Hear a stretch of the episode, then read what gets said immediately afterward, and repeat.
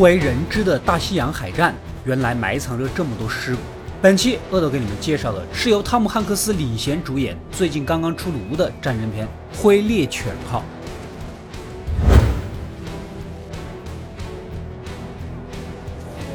时值二战时期，为了持续给彼岸的欧洲盟国输送兵力和战略物资，美国需要用大量的商船组队穿越大西洋。然而，海底潜伏着数量众多的德军潜艇，像狼一样随时等待进入伏击圈的猎物。虽然商队有护卫舰和空中护卫战机，但是海洋实在是太大了，护航的战机啊续航有限，只能送到一定的里程就需要返航，接下来就只能靠海上的驱逐舰来守护了。这段真空的区域被称作黑暗海沟，潜艇如同幽灵，随时将猎物拉入黑暗。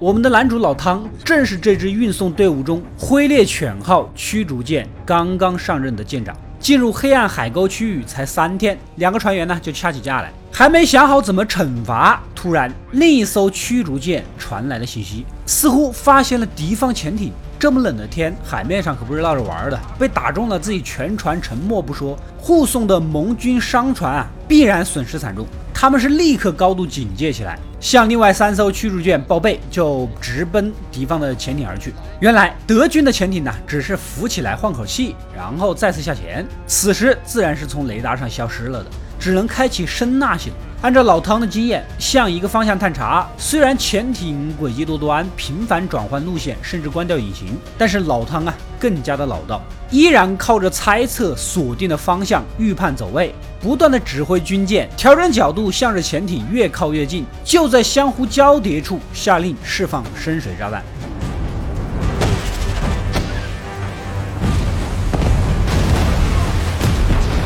最终将其摧毁，海面浮起了一片油渍，所有人呢都欢呼起来。这里有两处细节，上级希望能去打捞些碎片作为邀功的筹码，但是男主稍许思索便一口回绝了，因为及时赶回去护卫商队才是正事儿。这说明男主啊非常的务实，不看重个人的虚名。接着他口头表扬了敏锐发现敌人的声纳员，并不将功劳归于自己。这也是成功领导者应有的品德。第二点呢，老汤穿着救生衣，虽然他知道目前还没有必要，但依然提前穿上，行最好的计划，做最坏的打算，同时还让人拿来了羊皮大衣，多手准备啊，可见其人做事儿是多么的靠谱，经验丰富啊。这就是电影的人物塑造了。电影讲究的是视觉化表达，角色的特点、性格、爱好，一切都要用画面去表现，而不是用台词或者字幕。如若不然，观众为什么不去看小说、听评书呢？这一点呢，也是希区柯克提出来的观点。他的电影呢，擅长以画面说故事。之前我也讲过的，比如《后窗》开场的一个长镜头，将主角的职业啊、成就啊、遇到的事故啊，一一的呈现。回到故事，军舰上有那种军事院校出来的学院派军官，负责随时汇报工作。而男主啊，颇不客气，也是间接的展现了他不善恭维。虽然经验丰富，但却是一把年纪才升为舰长的原因。几个情节呢，与主线毫无关联，但是成功的塑造了角色。接下来，他们进入了海域，据盟军的情报，可能有数量不明的德军潜艇，让他们多加小心。刚换回自己的大衣，此时又收到消息，队伍末尾的一艘商船似乎被鱼雷击中，立刻前往支援。没想到是潜艇故意设下的陷阱，远远的一发鱼雷袭来，还好比较远，简单的躲过了。商船呢，也沉没于海底。重新返回护航位置。此时，另外几个方位的驱逐舰纷纷发来警报，前后左右一共发现了五艘潜艇，犹如饿狼扑食般围猎过来。男主一听呐，就知道了。到了晚上，他们什么都看不见，只能靠着有限方向的声呐。那样的话，他们就真的跟瞎子一样，任人鱼肉了。低温急剧下降啊！玻璃上都结了冰，还没到晚上都快看不见了。敌人呢，也为了晚上的突袭，悄悄浮起来换气。原本可以趁此机会打坏一个是一个，但雷达在低温环境下根本就扫不准，那怎么确定敌人呢？老汤管不了那么多了，直接冲到外面，用望远镜肉眼确定方位，估算距离，用炮弹强迫其回到水下。全队急速前进，想要尽快穿过。但此时距另一边的接应点。依然还有三十六个小时的航程时间，天渐渐的黑了下来，雷达毫无作用，甚至差点被自己队伍里面迷路的商船呢给撞到。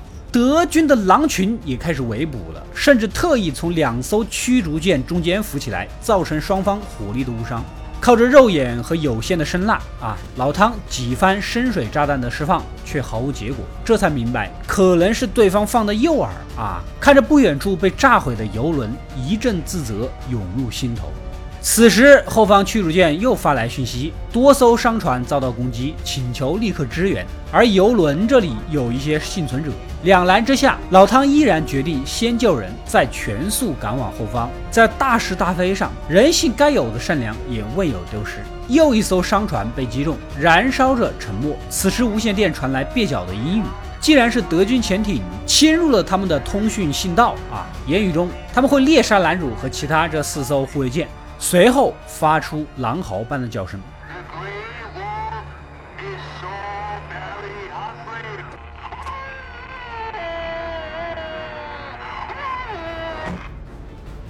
这不仅证明对方是冲着这四艘护卫舰来的，而且对方已经掌握了他们的通讯方式，任何情报传递都会被水下的狼群知道。这场猎杀一开始形势就输了，但是猎犬。能否尽忠职守地保护好自己的羊群，抵御群狼的袭击呢？标题已经给出了答案：猎犬从来都不会背叛主人，也不会背叛自己的使命。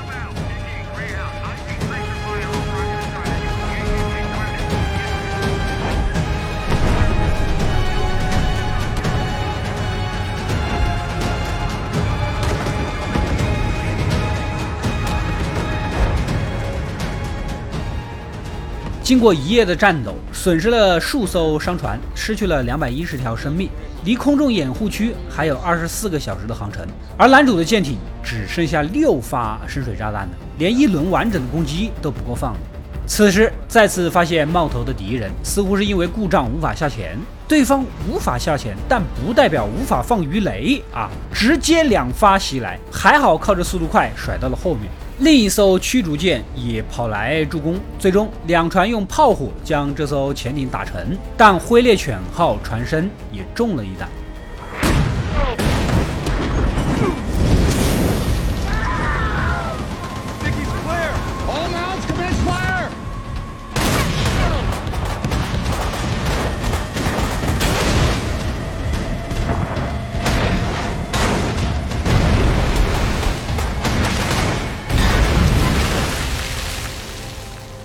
三名船员殉职，其中一个正是老汤的厨师。自从遇敌的这段时间，这位厨师啊，换着花样的给老汤做饭，可每次端上去啊，他却因为酣战迎敌而没有时间理会。全员海葬了王者。这个时候又传来求救信号，原来船队后方的驱逐舰被击中了，一艘救援舰正在附近救援，灰猎犬号需立刻到后方补位护航。再次到了夜晚，被拖行的那只受伤的驱逐舰进水太多，不得不弃船。眼下三艘驱逐舰呢，弹药都所剩无几。老汤看了看地图，希望能向英国发送求救信号，但是按照当时的战时无线电静默规则，他们是不可以发送无线电信号的，因为会暴露自己的弱点。但是不报肯定死，报是有可能死，那还是报一个吧。不久，英国海军发来了回复：护航飞机已经出发，并设定了新的加密汇合点。毫无疑问，船队直奔新地点，但依然还需要四个小时的航程。这个时候，又发现了两艘潜艇，再次进入紧急状态。没想到潜艇呢，又劫持了信道，通过无线电宣布他们的死亡。说完，一发鱼雷就射了过来，赶紧盘子打满躲避。然而，正前方又同时射来一发鱼雷。两个夹角下几乎是没有办法躲避，老汤左右看着，计算着一切的速度和距离，一下左打满，一下右打满，S 型走位，躲掉了第一个鱼雷，第二个切入角足够小啊，他蹭了蹭边沿就被弹走了，接着转头冲向潜艇，不断的用火炮打击，终于将最近的这一艘给打爆。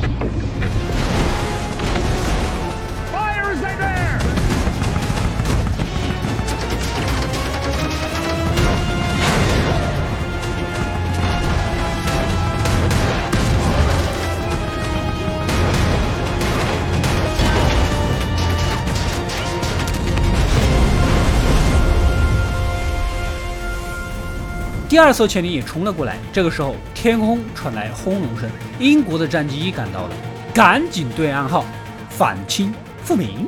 顺利对接，老汤立刻指挥火力向着潜艇射击，也是为飞机标注敌人的方位。一阵深水炸弹的轰炸，将这最后一艘敌船给炸毁。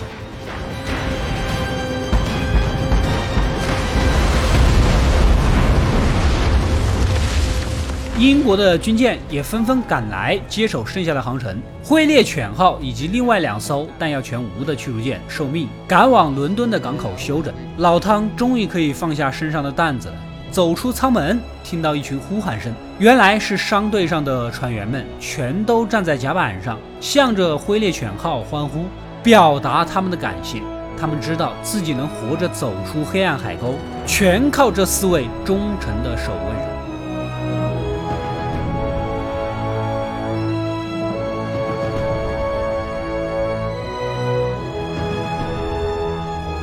也许这就是他们为之付出的原因。他们帮助这些人安全抵达，加入欧洲战场，而这些人参加战斗，又为更多的人换来这个世界的和平与安全。最终，在二战期间，超过三千五百艘船在大西洋被击沉，七万两千两百人在这片海域死去。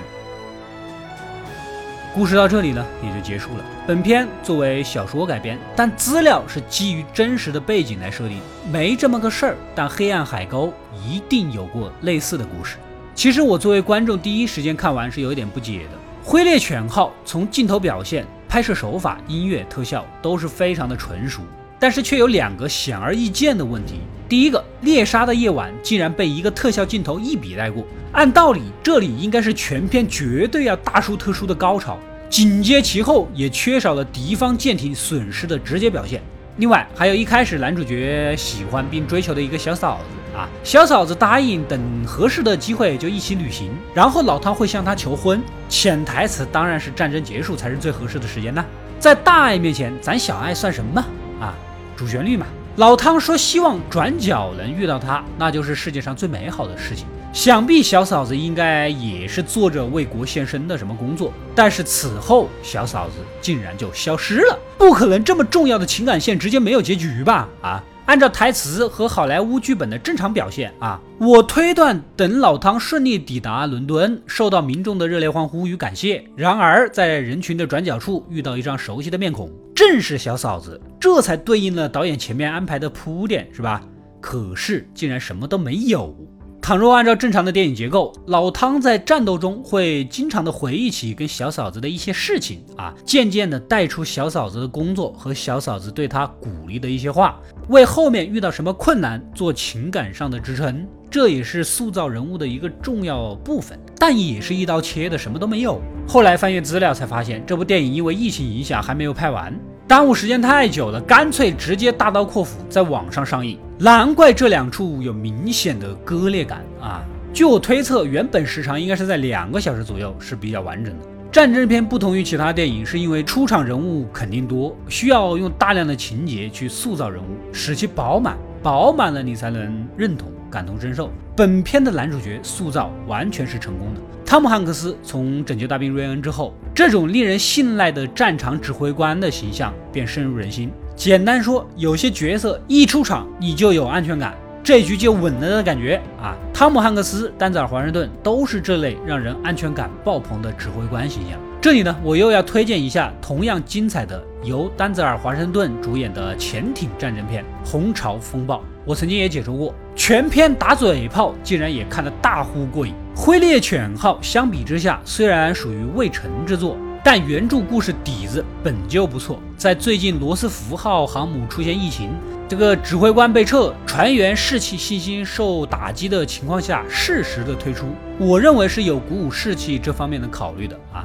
不管怎么样，抛开一切其他因素，本片为我们展现了一个世人不太熟知的大西洋战场，有如此多沉默的英雄为了世界的和平而默默的牺牲。战争片是具有很强教育意义的。每当人类想要喊打喊杀、跃跃欲试的想要冲突的时候，也许这些战争电影会警示那些人：战争绝对不是游戏，战争的苦果会永远的刻在每一个被拉入这种漩涡的人。几代人都无法磨灭。